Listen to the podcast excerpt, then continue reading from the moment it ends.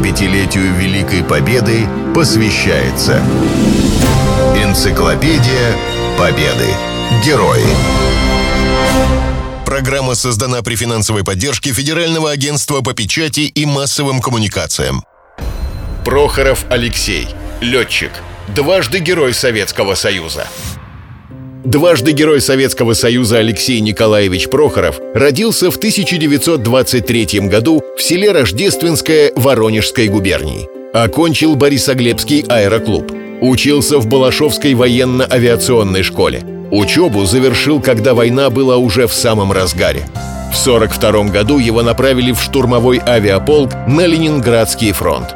Воевал на штурмовике Ил-2. Участвовал в освобождении Ленинграда, Прибалтики, Белоруссии. Один из январских дней 44 года запомнился Алексею на всю жизнь. С утра над землей навис густой туман, поэтому все полеты отменили. Однако из штаба пришла радиограмма с приказом произвести разведочный полет в районе наступления наших войск. Прохоров вылетел вместе с напарником Владимиром Алексеенко. На борту штурмовиков были также стрелки-радисты. Когда самолеты вышли к заданной точке, туман рассеялся, и внизу открылась танковая колонна, которая двигалась к линии фронта.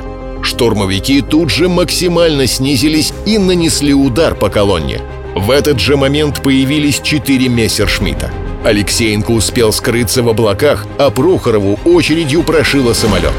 Пропала связь и управление. Мотор начал давать перебои. Стрелок-радист молчал. И только когда ситуация стала критической, пулемет ожил. Один из мессеров загорелся и начал падать.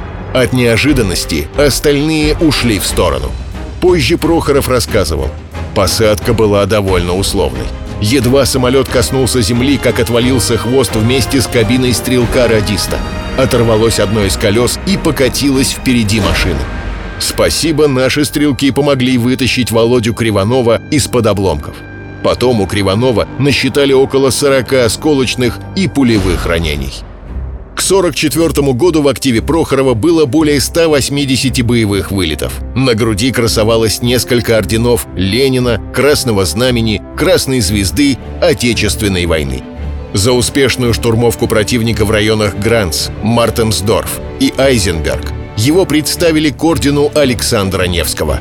В наградном листе было написано Летая ведущим группы от 4 до 10 самолетов, старший лейтенант Прохоров не имел случаев потери самолетов. В результате смелых действий лично уничтожил два танка, 13 автомашин и 10 повозок с грузами, два тягача с орудиями, две артиллерийских и четыре минометных батареи, склад с боеприпасами, 11 огневых точек и до роты пехоты противника. И это была только небольшая часть перечня уничтоженной вражеской техники. А все потому, что Прохоров любил свою профессию. Каждому вылету он тщательно готовился на земле, старался предусмотреть самые различные варианты, в которых может проходить полет. Намеченный ранее план в воздухе не сковывал его. Стоило измениться обстановке, и сразу же менялась тактика. Это умение быстро принять решение являлось, пожалуй, основой его успехов. Вспоминают однополчане. Особенно хорошо выполнял боевые полеты Прохоров. В каждом полете он старался показать летчикам, что действовать на малых высотах нужно с учетом местности, что от того, как построен маршрут, зависит успех выполнения задания.